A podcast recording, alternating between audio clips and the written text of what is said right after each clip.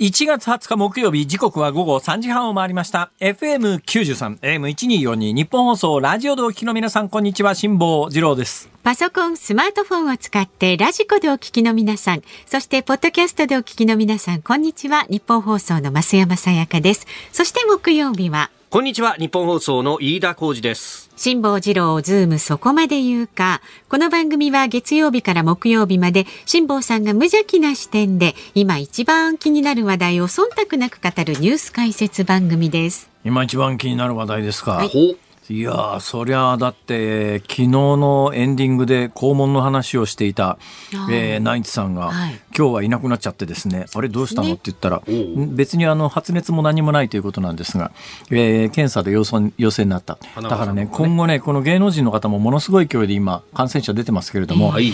えー病気による社会的影響ではなくて、病気に伴う政策による社会的影響の方が、どんどん目立ってきて、それでもはい。やっぱり病気を止めないと命に関わるよねっていう状況ならばみんな割と納得するんでありますが、はい。そうじゃなくて、病気の方は大したことないのに、それに伴う政策の方が、えー副作用が大きいということになったら、まあ、ワクチンでもそうだよね。はいワクチンでもまあ副作用はありますよ。副作用がありますけれども、これは病気を止める、あるいは感染を止める、重症化を防ぐ、えーメリットがありますよと。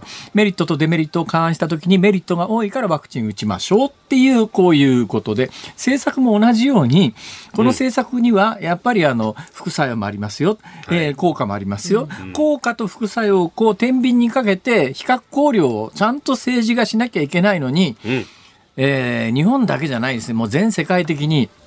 あの新型コロナに関しては厳しくすればいい。まあ、それでも最近ね、はい。えーイギリスあたりは、ええ。もう明らかに方針を転換してきて、そうですね。えーもう近々イギリスに関して言うと、新型コロナに関して言うと、はい。まあ、通常の風邪並みの扱いに変えていこうというような方針が、もうかなり正式に打ち出されてきている。そうですね。日本はやっぱりね、あの、一部のマスコミが先導して、とにかく煽りに煽って、今日の段階でも新聞読んでて、うわ、まだすっごい勢いでいろんな方面から、こういう煽り方があるかって言って、目から鱗落ちるようなことがあるぐらいな方向で煽ってるメディアもあるぐらいですから。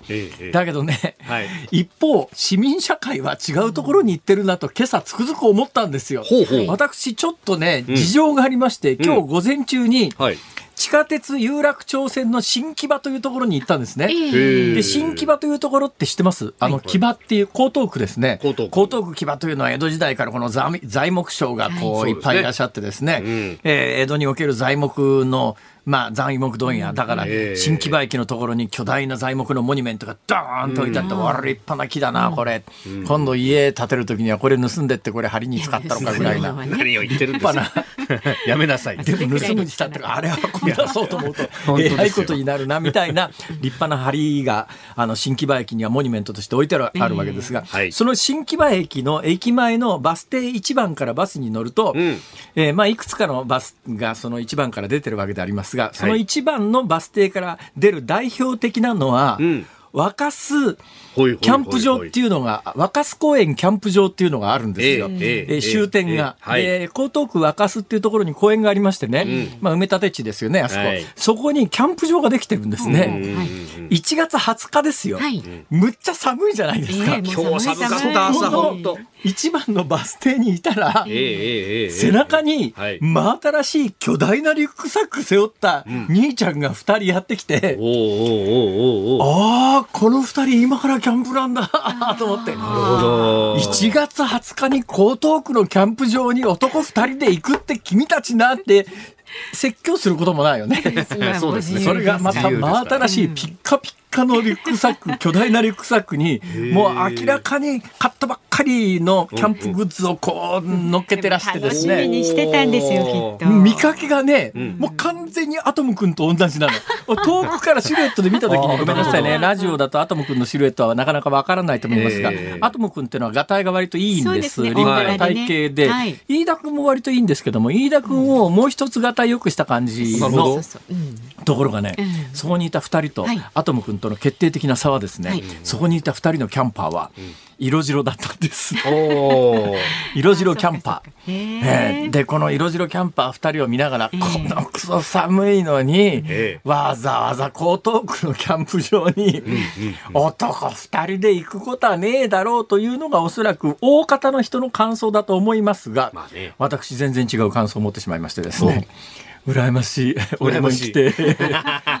俺今週末公園が飛んだから、えー代わりにキャンプ行っちゃおうかなと今考えているんでございます。ソロキ。ャンプですか？今だけどな面白いね。あの、公演って123月って大体公演シーズンなんですよ。なかなあか大きな声ではね公演業界的に回すことになりますから言いたくないんですけども、ええ結構ね、はい。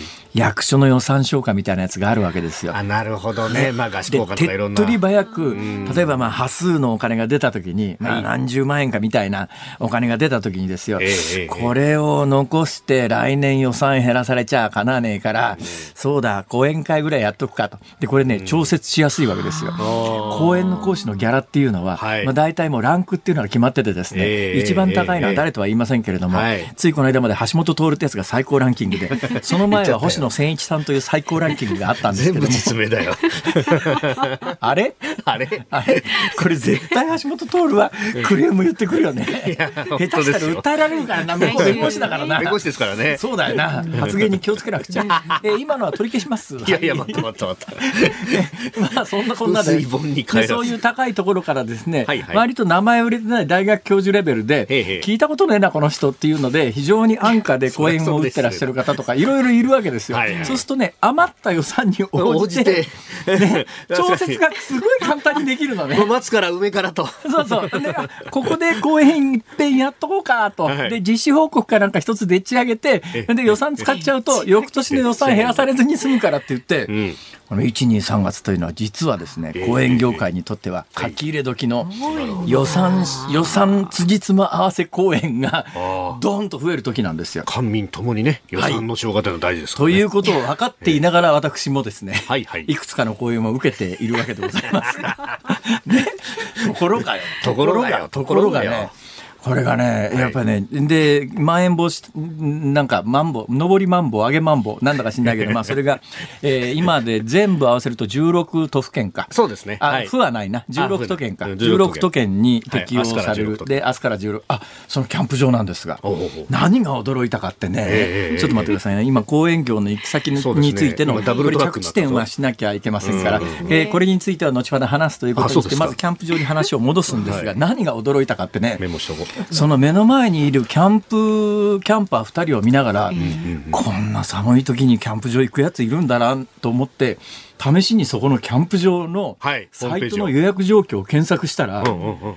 今日はもう予約ができない。おお満杯だと思います。で、明日以降は多分ね、都の施設なんだと思いますね。あの、まん延防止措置が適用になるんで、明日以降はもう予約自体受け付けてないんですが、今日は1泊2日で明日までは予約受け付けてるみたいなんですが、今日ラストチャンスなんだ。ラストチャンスなんですけども、うん。それがもう少なくともホームページ上ははい。予約いっぱいなの。こんなにアウトドアブーム、アウトドアブーム、アウトドアブームって聞いてましたけど、まさか1月20日にキャンプ場、それも東京湾沿いのキャンプ場、誰が喜んでいく？あ、行くね。いやいや喜んでる方いらっしゃると。多分、えそうう昔ちも自転車で30分ぐらいのところに城南島っていうのがあるんですけど、ええ。結構あそこも取れなかっいやだからたりとかね昔に比べるとね、海もそうだし河川もそうだし格段に綺麗になってるんですよ。昔なんか東京の河川の近所なんか匂いがひどくてとてもじゃないけどこんなとこでキャンプできるかよなんですけど今はすっかり綺麗になってそうですね。匂いがなくなったもんだから河川敷のキャンプ場とか海沿いのキャンプ場でも十分昔大体あの夢の島なんていう埋め立て地はですね、はいはいはいはい。もうなんか空気が悪くなってて、あの、まあ、ゴミの山で大変でっていうのがもう連日のようにニュースになってる時代があったんですが、ん。今きちんと整地されてビルが建って美しい埋め立て地になって高層マンションなんかビョンビョン建っちゃって、ん。そのビョンビョン建ってる高層マンションに奥の値段がついてですうね、ん。一部の富裕層と言われる人たちが、もう空中富裕みたいな、もういいや、もう。講演会ネタの着地点はいいですか？えはい、もういいです。講演あもういいですか？会ネタはもう以上しゃべ、あ、講演会ネタの着地点ですか。そうそうそうそうそう。そんなこんなでありまして、はいはいえええええーまあ、講演会、こう、自治体によってね、はい。だから、まん延防止措置が発令されるのも明日の、まあ、明日からそうですね。日付が切り替わって午前0時からということになりますがで。すよね。はい。ですねで、1都10、1都全部合わせて、1都16、全部合わせて16か。はい1都16 16都県ですね、16都県なんですが、温度差あるんですよ、主催者によって。つまり、えー都や県の規定には、私が行くような小規模の講演会って引っかからないんですよ。引っかからないけれども、主催者判断で、やめるところとやめないところと、あの緊急事態宣言の時には、はい。見事に緊急事態宣言が出された瞬間に、うん。公演全部中止。ん。もう、ハンデをしたように例外なく中止なんですが、はい。今回は主催者判断になってるから。中止になってるところと残ってるところとバラッバラなんですよ。ああ、そっか。半分だけ入れると OK だあのーまあ、今回も、えー東京、人口当たりの感染者数でいうと、東京よりずっと多い大阪が今のところまん延防止措置は検討状態で、えーだからまあ自治体の長の、まあ、腹のくくり方によって対応がこう違ってくるっていう現象が、ようやく起き始めてるんですが、はい。講演会社、講演関係ももうまさにそうで、講演主催者の腹のくくり方一つで、やるところ、やらないところが、顕著に出始めていて、で、えー何が言いたいかというと、今週末私が行くはずだった講演がはい。中止になってしまったので、なるほど。さあ、キャンプにでも行くかと。そしたらキャンプ場もでもやってない可能性があるんだ。大阪はやってると思います。あなるほど。だから東京はやってないですけど、東京はそのマンボウが適用されちゃうんで、はい。もうキャンプ場、どうもマンボウ適用期間は閉鎖されるみたいですが、都営のキャンプ場は。だけど、大阪は普通にやってるはずなんで。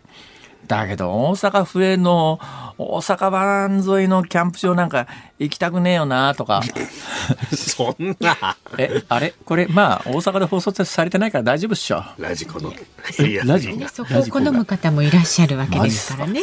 大阪の皆さん、ね、聞いてはいけません。えあれ？そんな。責任逃れのためになんてことを。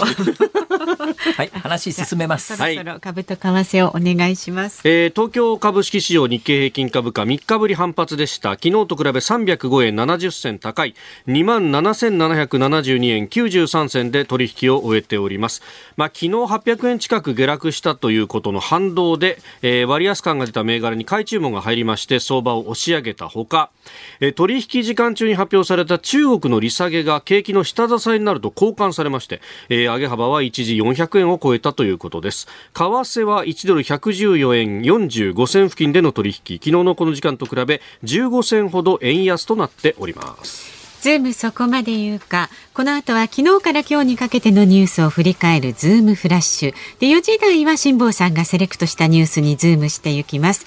番組ではラジオの前のあなたからのご意見お待ちしております。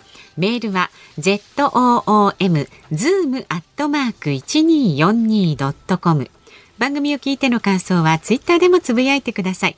ハッシュタグ漢字で辛坊治郎、カタカナでズーム、ハッシュタグ辛坊治郎ズームでつぶやいてください。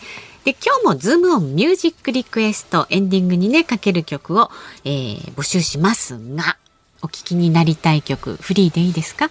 え、あのー冬のキャンプで聴きたい曲、なるほあどー冬のキャンプね。どうですか？えいいいいんじゃないですか？シンプルに。はい。うんうん、シンプルにね、これはあの、冬キャン。冬キャン、冬キャンの曲を。でもね、これ見てたんですが、その若者二人が背負っているグッズ、道具がですね、はいどう見ても高そうなんです。なるほど私なんかその辺で売ってるような1000円ぐらいのテントしか持っていかないんですけど、装備が素晴らしいんですよ。ああ、みんなこういうことに金使ってんだな、競技の若者はと思って。なるほど飯田君なんかはまあ基本的にあれだよね。キャンプ行くったって、その辺のあのペットが使ってるような毛布ひっぺがしていって、体にぐるぐる巻いて、あの、コンクリートの上で寝たりするみたいな。なんてこと言うんだそんなことしませんなことはない。いくら飯田君やっぱりねキ。ャンプもね、はいはいファッションから入らないとね。俺も今日反省した。若者たちを見てて、ああ、ちょっと俺のキャンプスタイルは違うな、これは。最近のキャンプスタイルに合わないなと。反省しましたじゃ。あ形から入ってみてください。はい、えー、じゃあいいテント買おうかーリクエストもお待ちしております。えー、この後は最新のニュースにズームしていきます。日本放送ズームそこまで言うか。このコーナーでは辛坊さんが独自の視点でニュースを解説します。まずは昨日から今日にかけてのニュースを紹介するズームフラッシュです。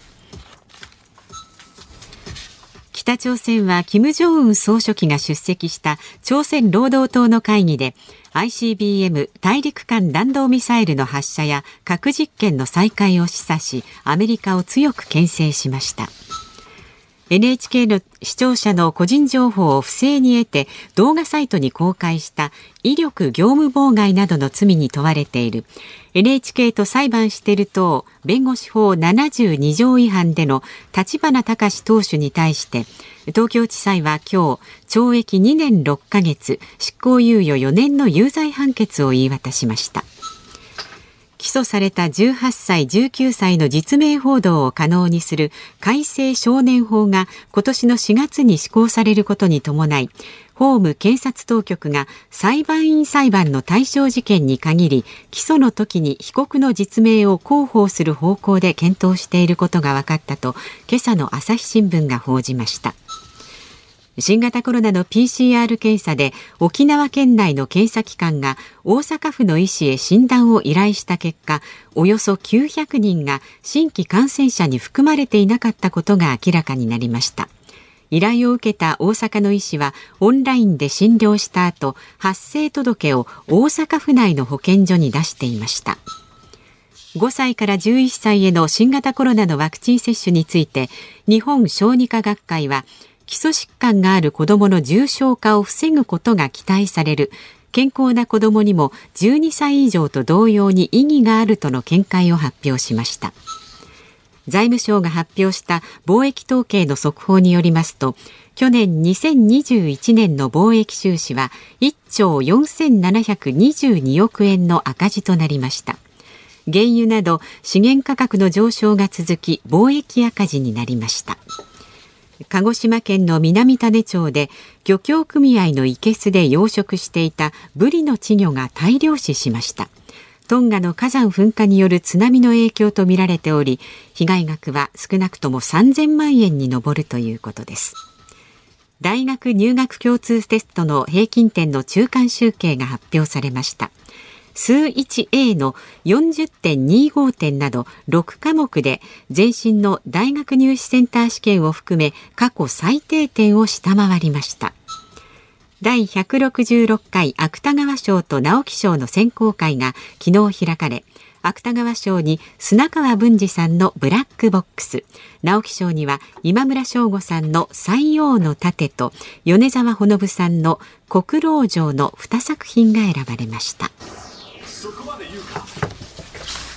はい、まあ、大学入学共通テストで過去 6, 6科目で過去最低点を下回ったって、これは毎年試験問題の難易度が変わってるわけで、ほとんど意味がないっていうかですね、毎年これ、あ今年はなんか過去最低点も6科目で下回ったから、なんか今年の学生はみんなバカになってるらしいぞって言うんだったらまたこれは一つね、はい、社会的に検証する意味がありますけれども、えー、共通の尺度で測れないですからね。そうですね。ね。これに関して言うと私は全く経験がないので一番近い飯田君にコメントを求めるしかないので飯田君一言どうぞ。いやこれがですね大変恐縮なんですが私センター試験というものは受けておりません。へ裏口入学 裏口じゃないですよ。裏口じゃないですほぼ裏口入学。裏口じゃなくて、まあ、正門ではないですね。通用門ぐらいなるほど。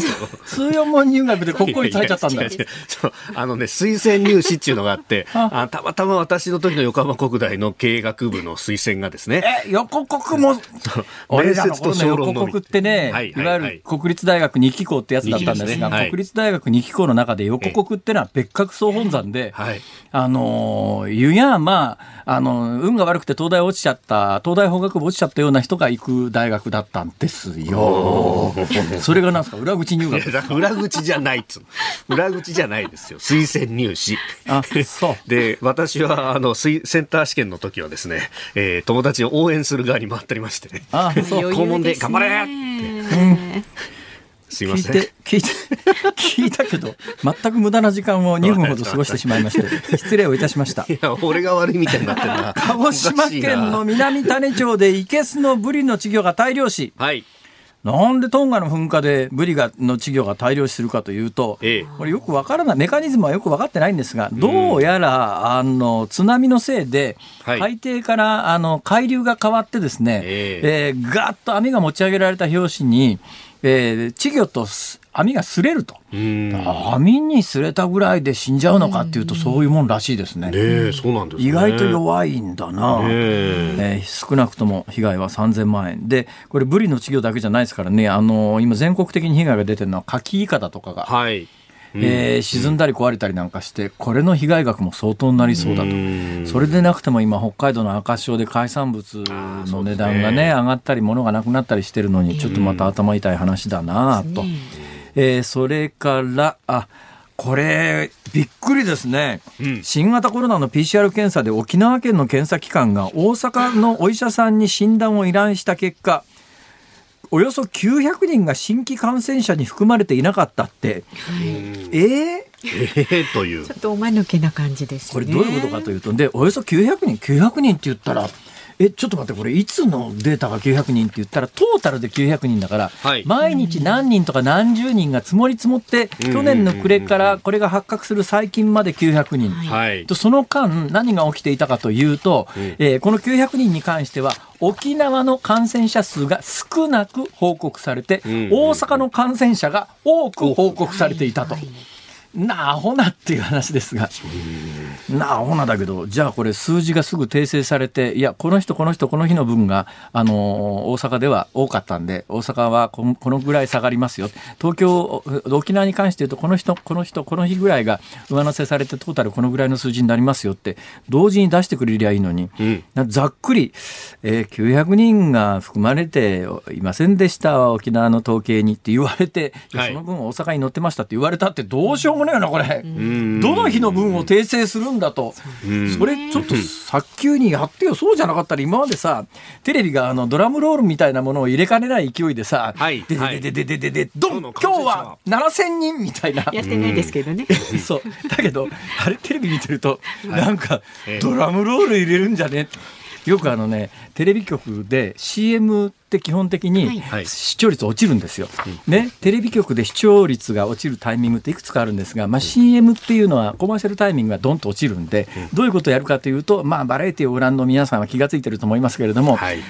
CM の前に、で、あの、ギリギリのところまでやっといて、この後は、CM などみたいなことをやるんですが、今最近一部の立ちの悪いメディアは、これをコロナの感染者数で、え、この後報告ですって言って CM 乗って、なんだよ、バラエティ番組で、そのうち俺どっかドラムロールつけるんじゃねえかと思ってたら、さすがに、さすがにそれは。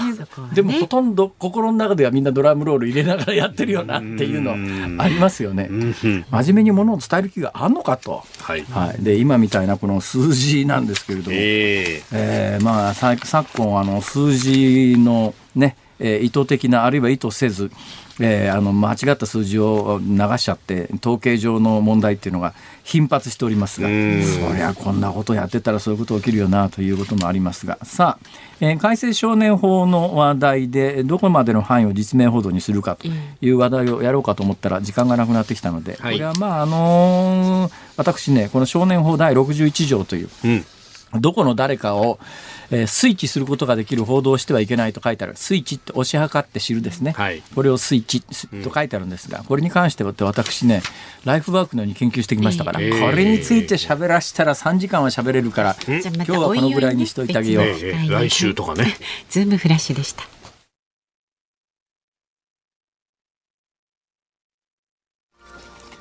1月20日木曜日時刻は午後4時を回りました東京有楽町日本放送第3スタジオから辛坊治郎と増山さやかと。飯田浩二がお送りしております。さあ、ここで番組からのお知らせです。はい来週1月24日月曜日からの1週間、辛坊治郎ズームそこまで言うかは、特集辛坊治郎が K 点越えニュース大横断スペシャルをお送りします。まあ昼サイズ超えとも言いますね。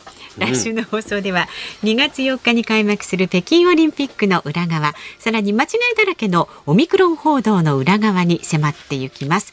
スペシャルウィークの金メダルを目指して辛坊さんおっしゃいましたんでね。言ってないよそんなこと一言もやっぱり初めて聞いたよそれ 昨日それ似てんのことおっしゃったじゃないですか。ですからもう K 点超え昼サイズ超えのね危険な発言期待されてますんでね。常に平常心で、はい。立て立て立ってくれ。スペシャルウィークじゃない時にこそやっぱり進化を発揮したのではなかなか意味がないわけですね 営業的にね。はいわかりました。はい大人の事情というのもありはいますから。お願はい。いします。よろしくお願いします。はい。頑張ります。で来週月曜日は辛坊さんと橋本徹さんが激論。ドルちゃん。25日火曜日は 北京の今を評論家の関平さんに伺います。関26日水曜日は北京オリンピック・パラリンピックは成功するのか。元 JOC 参事の春日良一さんに伺いま良一ちゃん。すそして木曜日は岸田総理大臣から山手線までトークも頭皮もワールドクラスどういう K 点超えの飯田浩二アナウンサーです 経の字が違いますよ書いちょってとありますから経ねはですか。エアーの経浩二君はい。ごちゃんじゃないと思います。はい。お聞きになってくださいそんなねほ浩二さんの話題のメールが私ですか？ええいただいてるんです。あありがとうございます。山手線だな。あそうそうそう。山手線。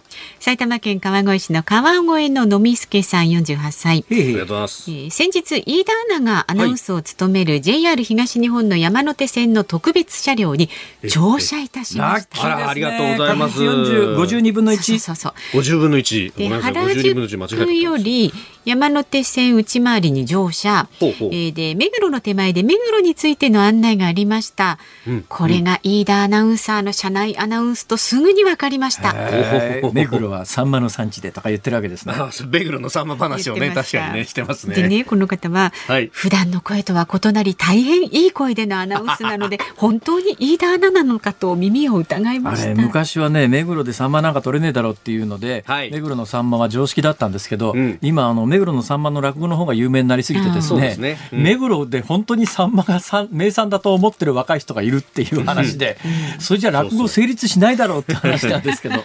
目黒のさんま祭りっていうのがね、えーコロナ前は大盛況でしたから。流通が発達すると確かに目黒でサンマ食ってどこが悪いのって話ですよね。まあどこでもさんま食べられるっていうはね、い、まあそんなことでございます。い、。やーありがとうございます。チャンスがあればね巡ってくるかもしれないんで、はい、ね。あのー山手線の11第11編成がこのおハンドバイ山手東京環状線という特別編成になってるんですが、えーリアルタイムで検索すると今ですね渋谷新宿間を走行中。えそんなことわかるんですか？これねわかるんですよ。これねかなりのマニアの人がですね今日はこういう運用で動いてるぞみたいなものを調べてくれて相当なマニアさんですね。はい、今外回り電車で。鉄道ファン新宿の手前をね。ということで、えーその電車に乗り合わせて飯田君の声が聞こえてくることがはい。幸運なのか不運なのかはい知りませんけど。なんかね、あの、僕も、僕実際聞いてないんですよ、まだ。でも聞いて、聞いた人がこうツイートしてたりなんかするのを見ると、なんか突如としてあの、テーマパークに入ったようだとかですね。ウエスタンリバー鉄道かとか、ジャングルクルーズかとか。鉄道ね私好きなんですよあれ,、あれね。あのディズニーランドにウエスタンリバー鉄道っていうのがあって真ん中辺に池があってその池の周りをぐるっと電車が一周してるんですけど、これがやっぱりね政治的に正しいことっていうことがポリティカルコレクトネスみたいのがあってあの開園当時とはい。それから20年経って30年経った今とでは微妙にね違うんですよ。ジャングルジャングルクルーズもそうですね。まあ、その池でね、やるのがジャングルクルーズですからね。だからこれってだから20年30年前は OK だったんだけれども、はい。今の時代にこのコメント合わないよねっていうのであよーく聞いてるとあれ？俺が20年前に乗った時とコメント違うよねっていう箇所が何箇所かあるんでこれが面白いですよ結構。はい時代とともにね、ええそういうところもねもっとはっきりね、いはいえ、なんでそんなに奥歯に物の挟まった言い方をするんだと、えーラジオをお聞きの皆さんは思ってらっしゃると思いますけど、言えないんですよ。言わなくていいですよ。地上波ですからね。そうですね。はい。続きは YouTube で。ちょっと、そのステマやめてくださいよ。さっきからずるい本あるいはメールマガジンで。公園でも喋っちゃうよみたいな。うんそうそう。自治体の皆さん、予算が余ってたら、引き受けますよ。いいねで。全くさあ番組ではラジオの前のあなたからのご意見そうそう。まだまだお待ちしております。応じて。価格変動制 そういうところばかりとは限りませんからね。本当に心の底からもねあのお招きしたい辛坊さんに来てもらいたいってお呼びになってるところもねありがとうございます。大半かと思いますけれども。恐縮です。メールは半々 z o o m zoom アットマーク一二四二ドットコム。ツイッターはハッシュタグ辛坊治郎ズームでつぶやいてください。今日のズームオンミュージックリクエストは冬のキャンプで聴きたい曲もお待ちしております。この後はズームオンお送りします。辛坊さんが独自の視点でニュースを解説するズームオン。この時間解説するニュースはこちらです。コロナ関連の経営破綻累計2758件東京商工リサーチによりますと昨日現在負債1000万円未満を含めた新型コロナウイルス関連の経営破綻は2758件に上っております。業種別では飲食が最多の452件。続いて建設アパレル食品卸宿泊となっております。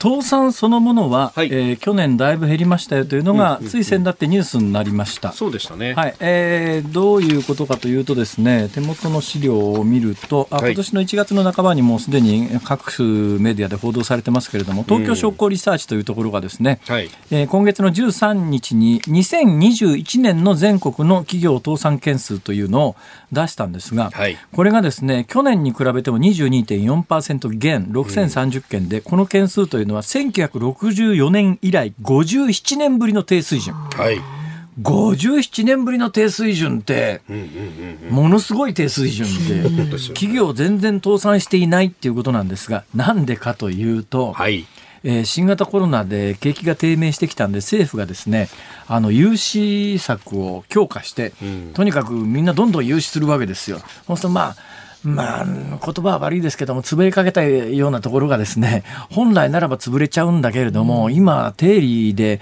えーほとんど言うや、金利なしで政府がお金、保証人になってくれて貸してくれたりなんかすることもあるわけで、そうするとお金借り借りてくると、倒産せずに済むわけですね。で、去年、おそらくそういうことなんだと思います。えー去年も一昨年もそうですけれども、倒産件数がコロナ以降実は激減してるんですが、はいこれ反動が恐ろしいですよ。今年以降、その、えあの、ちょっと繰り延べになってる部分のお金返済しなきゃいけなくなっちゃってきて、えーで、えーそれとは別にさっきの話なんですが、一方でコロナ関連の破綻は増えている。はいで、コロナ関連の破綻というやつは、うんこれは統計取り始めてから2年しか経ってませんから。はいね、その前と比べられないわけですよ。ええその前にコロナ関連の倒産っていうのがないわけだから、それ何件であろうと、それはまあ増えてくるよねっていう話なんですけれども、ただ倒産の内訳を見てみると、やっぱり飲食店等は相当追い詰められてるところで始めてんだなと。うんだから本当に小さくて、えーおっさん一人でやってるようなスナックみたいなもんで、あの、コロナで営業時間短縮であるとか、営業停止になって、その分補助金が出るからその方がラッキーみたいな小さな店はいいんだけれども、もうちょっと規模が大きくなってきたり、あるいはチェーン店だったりなんかして、はいチェーン全体では、あの、一店舗と同じだけしか補助金が出ないみたいなことになると、それはとてもじゃないけどやっていけないっていうクラスの飲食店の破綻が。で、これ、心理的には、えーもしかすると、緊急事態宣言が出されたり、でまあ去年の9月、8月、第5波の時の緊急事態宣言が解除された後って、普通に営業ができるようになると、うんその段階で補助金止められますよね。はいで毎日日銭に稼がなきゃいけない、えーだけど潰してしまうと次に緊急事態宣言やまん延防止措置が出された時にうん補助金受ける受け皿がなくなってくるから必死になって頑張って支えようと思って、うんまあ次にまん延防止措置が来てそうすると1日、まあ、最低でも2万5千円以上の。えー補助金が出るので、はい。それで受け皿だけは確保したいっていうのが当然経営者の心理なんだけど、それでも耐えきれなくなってきてるところが、えーもう2000に及ぶと。これ全部飲食店じゃないですが、実は半分ぐらいが飲食店なんうで、ん。ということで、この状況は飯田君、はい。あの何回も私この番組で言ってますけれどもとにかく制作者はしっかりと物事を判断するに際して、一人を助けるために100人殺すような政策をしてはいけませんよと。だから、えーメリットとデメリット、ね、費用対効果、全部を含めた上で、物事を判断して政策を決めなきゃいけないんだけれども、今政策決定のプロセスを見てると、どうもそんな感じじゃないんで、東京都に今回、割とまん延防止措置が大阪に先行して出されたいきさつ、こう、そそーっと見ていると、はい。まあ、いわゆる中央政府との心理戦ですね。ん今までの、今までの緊急事態宣言とかなんとかっていうと、常に知事が先行して、ね、後ろから政治が、中央の政治が追っかけてくると。はい。で、その、それをやられるたんびに、歴代、ここ、歴代政権つったって、まあ、岸田さんの前は2代しか、そうですね。コロナに関してはないでですけれども、うんこの2代の政権の支持率の推移と小池都知事の動きというのをこうつぶさに見てると、はい。やっぱり小池さんが先行して先行して後から政府が追っかけていく形になって、うん。これがきっかけになって支持率が下がっていくっていうのを、岸田政権は岸田政権はそういう意味ではね、見事に世論は読んでますね。だ今回も東京都知事が先行して緊急事態宣言っていう前に、まんはい延防止っていう前に、ええ。政府の方から先に先行して、うん。出した方がいいんじゃね？みたいな話持ってって、そうするとまあ小池さんの出る幕ないっていうか、もう小池さんがあ前面に出始めた時には政府の方が先行して、まん延防止措置を東京都とその周辺に決めているという、はい。この辺の駆け引きが極めてね、病気に対してどうするか、ね、病気に対して社会経済を維持しながら、社会経済ってよくね、経済っていう言葉が新聞に踊るんだけれども、うん。経済っていうとなんかすごい狭い範囲をイメージしてしまうんだけど、そうじゃなくて我々の文化であるとか社会生活であるとか、若い人の未来であるとか、そういうのも全部含めたコメントじゃなきゃいけないのに経済がっていうことになると、なんかすごく物事を賠償化して、うんうん。あの判断するという。人の命と金儲けとどっちが大事なんだみたいなそうじゃないんだ論と。だから今かかってるのは、うん。その、うんこれも言うとね、大批判を政治家なら浴びますが、俺政治家じゃないんで言いますけれども、ね、もう超高齢の、ね、超高齢の方の一人の命を助けるために若者多くの若者の未来を奪うような政策が果たして正しいのかっていうところの本来は論点であって経済がっていうとなんかすごい賠償化されて物事なんだけどそうじゃない我々の伝統文化であるとか若い人の未来であるとか、うんそういうことを考えた時にどうなんだっていうような政策判断が行われずに、はい。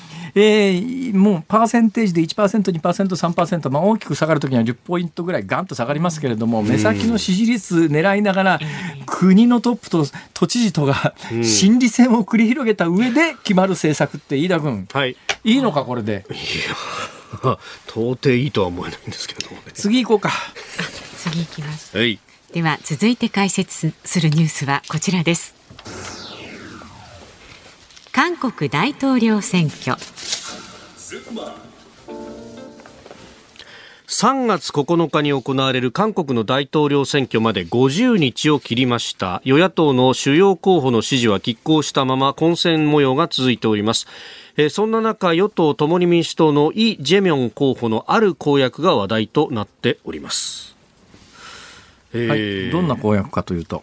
薄毛対策すなわち薄毛治療剤に健康保険を適用する公約が内外で波紋を呼んでいるということでごこれが韓国内でもですね、はい。えーポピュリズムに引っ掛けてケピュリズムとかモピュリズムとか。モーピュリズムみたいなことですか？そう言われてるらしいですが。いやいやいやいやいやいやまあでもね大事な政策だなというふうにも思いますしまあまあでもね保険適用されればいやのありがたいですよね。の方は非常にありがたいと思いますしね。いやー本当ですよ。単純に考えるとね。ええ。もう頭の毛の問題というやつは韓国においてはちょっとね日本あたりと違う背景があるんですよ。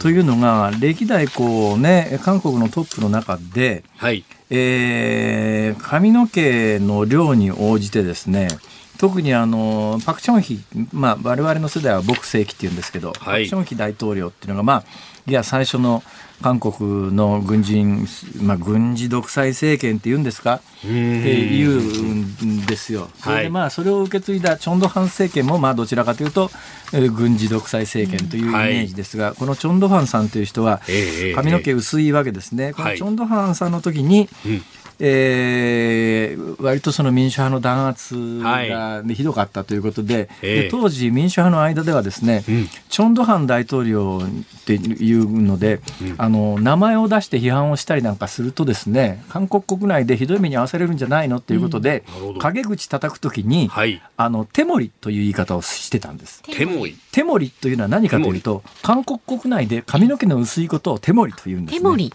うん、あの手盛りがあってこういうやつです。タモリじゃないですよ。大統領と呼ばずに、手盛り。つまり、あの、チョン・ドファン大統領の髪の薄かったことを揶揄して、はい、まあ、そこをポイントにして、まあ、あの、陰口のためのニックネームをつけて、それで呼んでいたという歴史があって、韓国の政治と頭の毛というのは、実は切っても切れない関係があると。なるほど。この毛っていうふうに言ってたわけですね。僕はそこまで言えません。それはやっぱりね、それ飯田君の強みだよね。俺はそれは言えないもの。まあまあ一周回ってね。俺は言えないものそれ。俺はそれそうなんだよ。いやそうそうなんだよ。もうそやめやめられたね。そんなそんなこうことを叫んだ方もかいらっしゃいました、ね、韓国まあ日本の岸田政権のポピュリズムも大概だなと思いますけど、はい、韓国のポピュリズムもここまで来たかっていう感じが。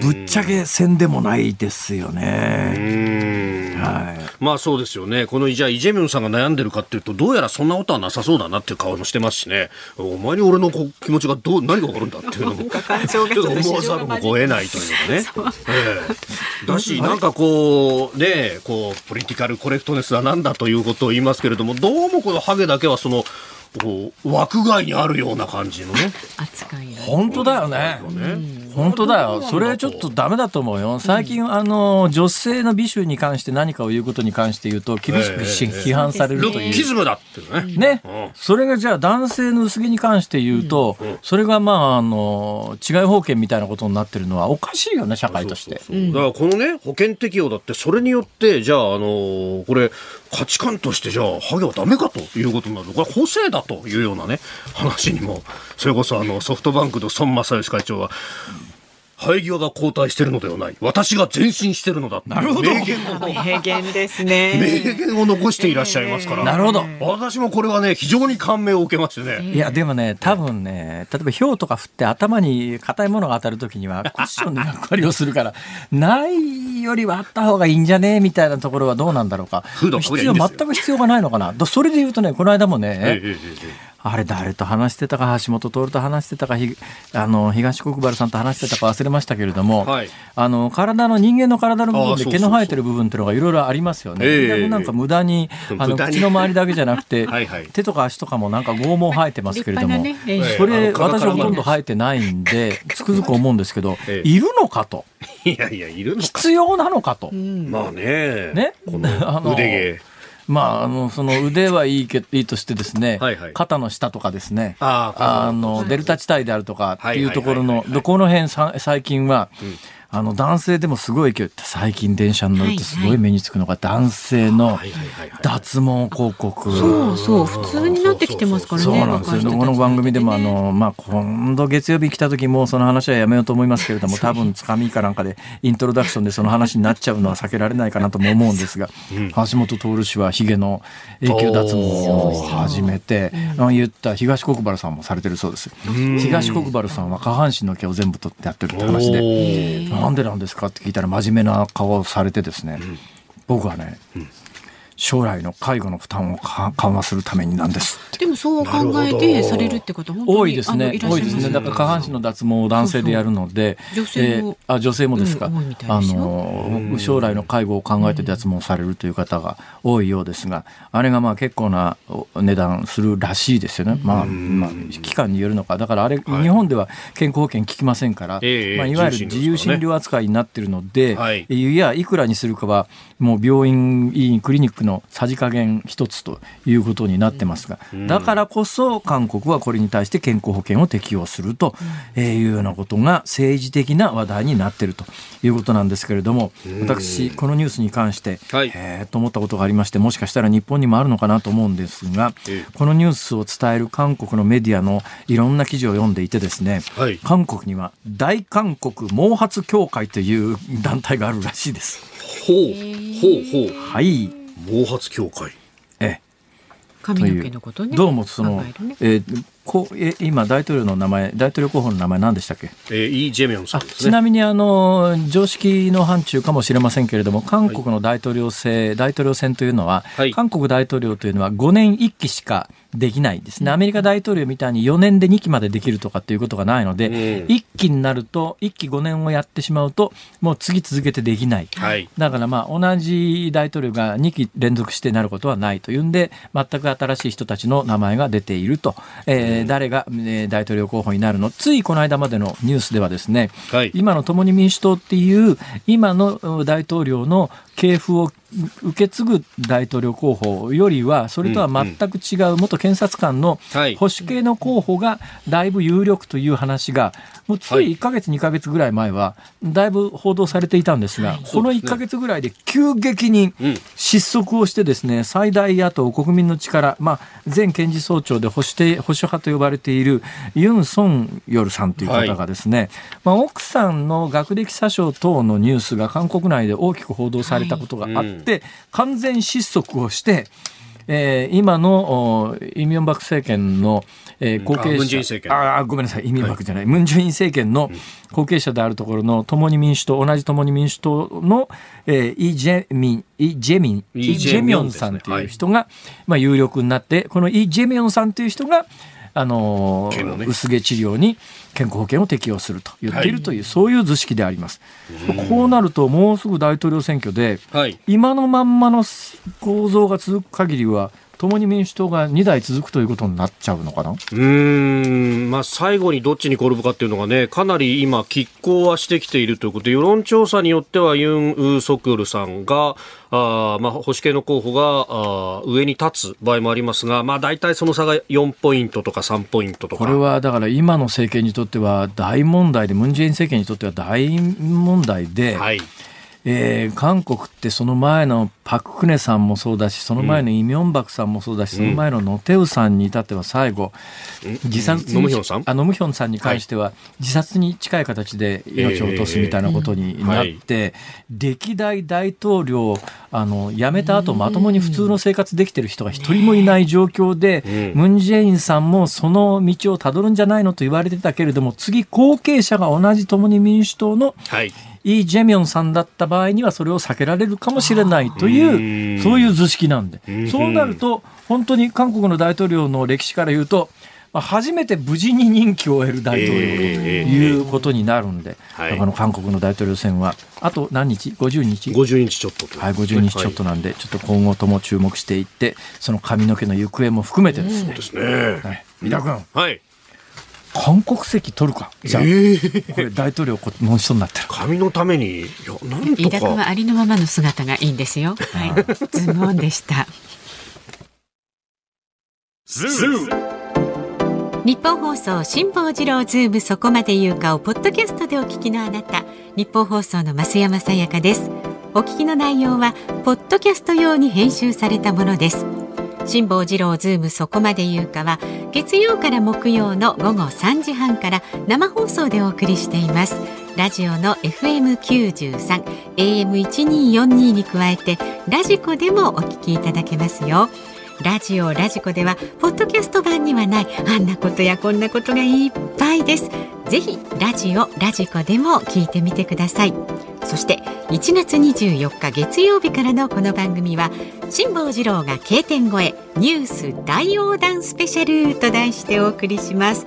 橋下徹さん石平さん春日良一さんなどスペシャルなゲストが毎日登場。辛坊さんとゲストの K 点越えのトークご期待ください。1月24日月曜日からの辛坊治郎ズームそこまで言うかぜひラジオラジコでお楽しみください辛坊治郎、飛びます、飛びます。経点越えしちゃうよ。1月20日木曜日、時刻は午後5時を回りました。辛坊治郎です。日本放送の増山さやかです日本放送の飯田浩二です。さあもう本当に心優しいねリスナーの皆さんがありがとうございますお題に答えてくださってます今日はですね、はい。冬のキャンプで聴きたい曲というお題でした、神奈川県横浜市の太郎さん25歳さだまさしさんの北の国から遥かなる大地より蛍のテーマはいかがでしょう？長いタイトルだな。それ全部タイトル曲の名前なんですかね？サブタイトルみたいなものなんですすか。ねまさしさん。さだまさしさんね。曲島持ってらっしゃるんですよ。有名な話ですよね。で私この4月からですね私の新しい船ではい。全国の島巡りというのを考えてまして、なんだとかこのさだまさしさんとコネをつけてですね、ええ島いっぺん寄らしてくんねえかと思うんですけどこれないですか？僕はないですなんかね。日本放送ありそうじゃない？ほら。日本放送ではねよくお世話になってますけどねうん。さんね。島へ入れてくんないか聞いといてください。お願いします。それからこの方のお名前がないのかな？えートシートとハッピーブルー寄せばいいのに。この寒いのに寄せばいいのにですか。キャンプ。をする方々にはバカねバカね寄せばいいのにと思ってしまいます。と。なるほど、おっしゃる通りです。はい。えー、勝子さん、えー浜松市にお住まい男性の方。大寒の野外、凍てつきそうな寒さの中、アウトドアライフで温まるには酒が一番。思いつくのはウイスキーです。厚めのお湯割りなんかをちびちびやりたいですね。いいですね。あ焚き火見ながら厚めの水割り。いいですね、いいですねで、石川さゆりさん、ウイスキーがお好きでしょう。あーいいですね。なるほどね。あと小石川の旦那さん文京区の方、八代亜紀さん船歌。あー熱燗でしょうね。うん船歌もいいですね。ぬるめの勘がいいと。すぐぬるくなっちゃうよ。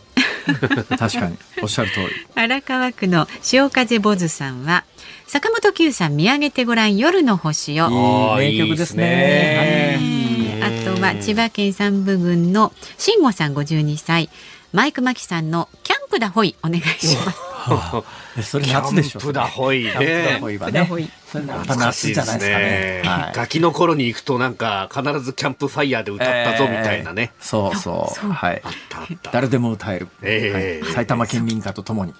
埼玉県民かはちょっとわかんないえですね。わかんないですか？やすあれ？僕ねまあ埼玉県民歌をね日本の愛称歌にするという今一大プロジェクトを考えてるんですけど。そうなんですか？はい。名曲ですよ。いきなり埼玉出身者が逃げましたよ。私よくねわからない。わからないんですか？わかんないですよね。埼玉県民の風上にも置けませんね。おお埼玉埼玉。輝く埼玉。っていう曲なんですか？そうですよ。はい。あそうなんですか。秩父ね秩父の峰のほうほう。うんまあまあいいじゃないですか。へーいい歌ですよねきっと。はい。いい歌ですよね それからきっと。板橋区の京秩父。の峰の紫に風も緑の武蔵野よ。あそうそういいとこですよ。はい。埼玉。埼玉さあ京介さんのリクエストはですね、エレファントカシマシ今宵の月のように。あとは東大和市のですね踏んだり蹴ったり転んだりさんは、はい。冬のキャンプ場で聞きたいのはテントから見え、ね、出て見上げる夜空に冬銀河が広がっているでしょうねっていうことで、吹きの塔冬銀河。横浜の、えー、見影の単身赴任親父さんえー、冬キャンの歌辛坊さんや増山お嬢様世代なら当然どこがお嬢様やねん。ドボルザーク新世界の陶器山に日は落ちてでしょう。あね、はい。浜松市の日が日没早いんですよやっぱ冬のキャンプは。そうですそうですよね。ええうかうかしてるとあっという間にねん。日が落ちてだけどもうそろそろなんかあれじゃないいやのだんだんね明るくなってきてますもんむしろ明るくなっこてくる時期だよね、そうですね。そうなんだよね、はい。うんまだいただいてますよ。浜松市の犬黒さんはですね、はい。浜田省吾さん思い出のファイヤーストーム、えー横浜市のしましまライオンさんはカズンの冬のファンタジー。うんああ綺麗な曲だな。川崎市のエトポさん冬キャンで冬キャンプで聴きたい曲はアニメゆるキャンのオープニングテーマ浅香さんのシンディデイズですそうそうあのキャンプアニメとかねそういうのあるんだよねあるらしいですね。なんかね。そうなんですよ、はいそうなんですよ。それから長野県上田市のネアルコさん。へいへい。アニメあこの方もアニメゆるキャンのエンディングテーマの佐々木恵里さんの冬日和をリクエストします、へえいろいろあるもんですね。ね。私アニメといえば「進撃の巨人」の最終シリーズが始まってるはずなんですよねあれちょっと見終わるまで死ねないなと思ってるんですけど 死なないでください。頑張って読んでください。袖ヶ浦市80歳のしげこさん、えー昔みんなで炎を囲んで輪になって歌いました。辛坊さんにぴったりの曲だと思います。森田光一とトップギャラン青春時代。冬キャン関係ないな気もしますがまあでもほら青春って、キャンプファイヤーとかねあってねなるほ。ど。うん、飯能市の夏色ボタンさんはバンコブチキンで、えー天体観測。あえー兵庫県姫路市のゆるにゃんこ三回半ひねりさんはうんとですね、もうひねりも大喜利もなく普通にダークダックスの雪山賛歌リクエストします。雪よ雪よ岩よ我らが我らがはい、うんうんあとは茨城県石岡市からもいただいています。イカフライさん。今日は本当に聴きたい曲です。 SMAPで夜空ノムコウ。あそうですね。 SMAP夜空ノムコウね。はいわかりました。さあ以上さの中から。んリクエストいただきそました。ねうですね。ありがとうございます。こんだけたくさんいただくとですね、はい。ありがたさに本当に私ね、今もう心がすっかり温かくなっておりますが、はい。えー、石川さゆり、お。ウイスキーがお好きでしょあーちびちびちびちびね。はい。これにします。でエンディングいいですよ。でお送りいたたします焚き火見ながらね。いいですねえー知ってますか人類に火をもたらしたのは？え何ですか？え、プロメテウスっていうおっさんなんですよ。プロメテウスはいはいはいはいその代わし人類に火をもたらしたんでひどい目に遭わされたんですよ、ゼウスに。うーんあのね、コーカサスっていうところの山の上に鎖で繋がれてですね、はいえー毎晩、わしに肝臓を食われるという、あら恐ろしいひどいでしょう。だけどね、プロメテウスは神様だから死ねないんですよ。なるほどで、昼間になると治っちゃって、夜になるとまたやしわしがやってくるんですよ。ひどいでしょ？うゼウスって本当ひどいよね。何の話だ？よ。本当ご自分がしたんですけどね。あ、そうですか。ね、リクエストどうもありがとうございました。ありがとうございましたでね、番組ではご意見24時間お待ちしております。で、来週からの1週間は、辛坊治郎ズームそこまで言うか、辛坊治郎が K 点越え、ニュース大横断スペシャルをお送りいたしますので、月曜日橋下徹さんですからね。徹ちゃん 質問でも結構です。議論してほしいテーマなんかもお待ちしております。メールは zoom アットマーク一二四二ドットコム。ツイッターはハッシュタグ辛坊治郎ズームであなたからのご意見お待ちしております。辛坊さんが独自の視点でニュースを解説するズームオン。今日最後に特集するニュースその前に、その前に、今ふっと気になったんですけど。も、はいはい。うーん、これも毎日のあんまり細かい数字の変動をね、見てても、まあ、実は意味がないんで、対極的にどういう傾向かというのを見るのが大切なんで、数字一つ一つに、まあ、あんまりコメントするのもなとは思ったんですが、はうん。えー東京の新型コロナの感染者8638人ですよね。はい重症者9人で、実は昨日重症者10人だったんですよ。おお1人減ってんですよね。うんはい。まあ、これはどういう意味なのか、明日たまたまなのか、明日、明後日、しあさって、来週頭ぐらいになってくると、この重症者がどうなりそうかっていう数字も見えてくるかなと、はい、いうことで、この辺の数字にちょっとね、注目したいなと思います。はい、わかりました。では最後に特集するニュースこちらです。アメリカのブリンケン国務長官とウクライナの大統領が会談。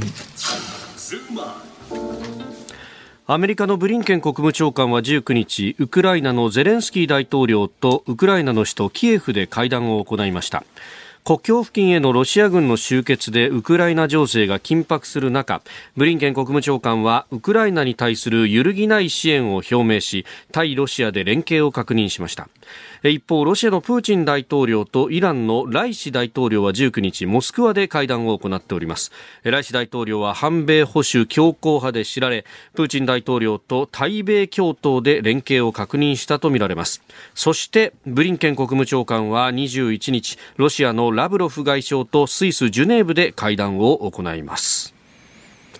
平均的日本人の平和感を持っている人間から言うと、はい今の時代に国境を越えて戦車繰り出して隣の国に影響力を及ぼすなんてことは普通しないよねって思うんだろうと思います。はい。だけどアメリカはどうやらですね、えロシアは本気でウクライナに侵攻するんじゃないのと見ているようですね。えうん。えー今日あの実はバイデン大統領明日ではい。就任から丸1年なんで、就任丸1年を前にしての記者会見っていうのを行ってここで2時間ぐらい喋ってるんですが、はい。その2時間ぐらい喋ってるうちのまず第一テーマは当然のことながら新型コロナの感染対策だったりするんですが、ええやっぱり2番目に大きなトピックとして挙げてきたのがこのウクライナ問題で、はい。でアメリカ大統領の就任1年の記者会見の口ぶりを聞くと、うん。あロシアがウクライナに侵攻すると思ってるなっていうのがもうビシビシ伝わってくるようなうん。そんな文言の記者会見でありまして。それでもね私過去ちょっとまあ自分の反省も含めてうん。俺もボケてんなと思ったことがあったんですが、はい。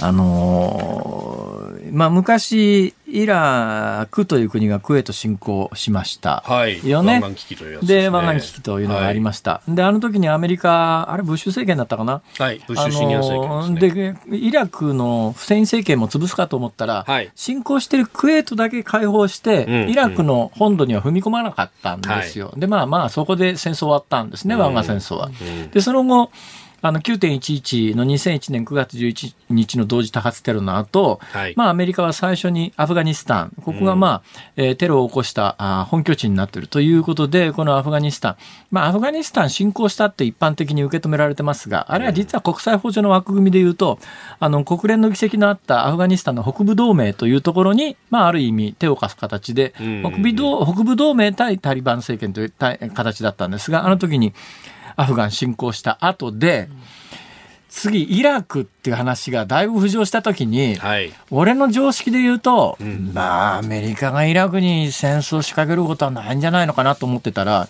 当時、私の知り合いの、えー、サッサ厚之さんという方が、辛坊さん、アメリカは本気ですよ。やりますよって言って、えー、そうってそれから1ヶ月後か2ヶ月後ぐらいに、本当に進行して、あ、クロート筋の見立てってすげえなと思ったことがあるんだけど、今回アメリカの多分分析機関ははい、ロシアはやると踏んでるんでしょうね。んで、アメリカ大統領が記者会見で言ってる経済制裁ぐらいじゃあ、はいロシアのプーチン大統領は多分ね、その意思を撤回しないんじゃないのっていうのが、まあ、私ではない国際社会の常識に今なりつつあるようです。やるなら凍っている冬のうちという話もあります。ズームオンでした。ズームオンミュージックリクエストをお送りしているのは、ラジオネーム、勝子さんのリクエストで、石川さゆり、ウイスキーがお好きでしょ。はいね。まあまあ、ちょっともう一杯もらっていいかな。あら、もう飲みすぎよ。いやー、まん防でさ、また会えなくなっちゃうかもしんないからさ。辛坊さん苦笑いですよ。ね。そんなやりとりが今日なん、今日あたりこう繰り返されたりなんかするわけですよ、こウイスキーですよ。れ。好きですよ。私最近ウイスキーなんですね。あそうですか私ね、学生時代ぐらいまでは、はい。あの、ジョニー・ウォーカーブラックラベルっていうのがはい、高級ウイスキーの代名詞で、うんどこの家のサイドボードって言って、リビングルームにですね、お酒入れるなんかこう、家具があったんですが、うんその中にうん、海外旅行の土産でもらったジョニックロってやつが、もう本当に鎮座増し増していてこれいつ風切って飲むのっていううん。ところは最近、酒屋行って、そう。ジョニクロ安っていう。まあまあまあ、2000円、3000円ぐらいですかね。やっぱり1万円超えてたんじゃないかな。まあ、その後のジョニー・ウォーカー、その後ジョニー・ウォーカーはね、あの、はい。あの、うんグリーンラベルとかブルーラベルとかいろんなやつが出てきましたんで、うん。うんうんあグレージョニクロ自体がまあはい。そんなにグレード高くなかなくなったにしてもや。なんか、それとね、私、カティサークっていうウイスキーが好きだったああ、あの、反戦の絵のね、黄色のラベル。そうなんです。あの、カティサークもそれなりにいい値段昔してたんですが、ええ最近酒屋行って、ああ、カティサークだ懐かしいなと思ったら、驚くほどの安さで買えてです1000ね。円しないでしょ。びっくりしますよね。うんと。うん。値段が変わったな。そうなんですよ。だるまなんかもね、オールドも安くなって私なんか学生時代は、はい。よくてホワイトですホワイトですかやっぱり。もう普通はか角じゃねえや。あのレッドですから、レッド。ですね、はい。ええトリスかレッドか。レッドまだあんのかな、レッドね、あるんじゃなかったかな。ホワイトもこの間見かけましたけどね。えー本当に飲み屋の親父の会話みたいな。ウイスキー話どこまで続けるのかなと傍観してましたけれども。さあこの後は日本放送鶴光の噂のゴールデンリクエストで明日の朝6時からの飯田浩二の OK 工事アップは、はい、えーコメンテーター評論家宮崎哲也さんです。まあ、国会の代表質問であるとか、まあ、日米首脳会談オンライン開催があ21日、まあ、明日の夜と、その展望、ウクライナ情勢等々、えー解説をいただこうと思っております。はい、その後朝8時からは春風亭一之輔さんあなたとハッピーもね引き続き聞いてくださいね。はいでいよいよ来週1月24日月曜日午後3時半からこの辛坊治郎ズームそこまで言うかは特集辛坊治郎が K 点越えニュース大横断スペシャルお送りします。月曜日ね6時までの拡大バージョンでね、大激論。橋下徹さんとえー買わしていただきます。そうなんですよ。本当にね、まあ学生時代にね、だるまと呼ばれたサントリーオールドっていうやつがね、憧れでね、ええいつかはリザーブ飲めるようになりたいなとこう思っていたんであ部長でだるまみたいなね。リザーブってまだあるよね、きっとね。あると思いますよ、リザーブも。でもなかなかリザーブってどこまでやりますか？そろそろお時間ですけど。拍手とかも。ここまでの放送は辛坊治郎ズームそこまで言うか辛坊治郎と増山さやかと。飯田浩二でした。来週も聞いてちょうだい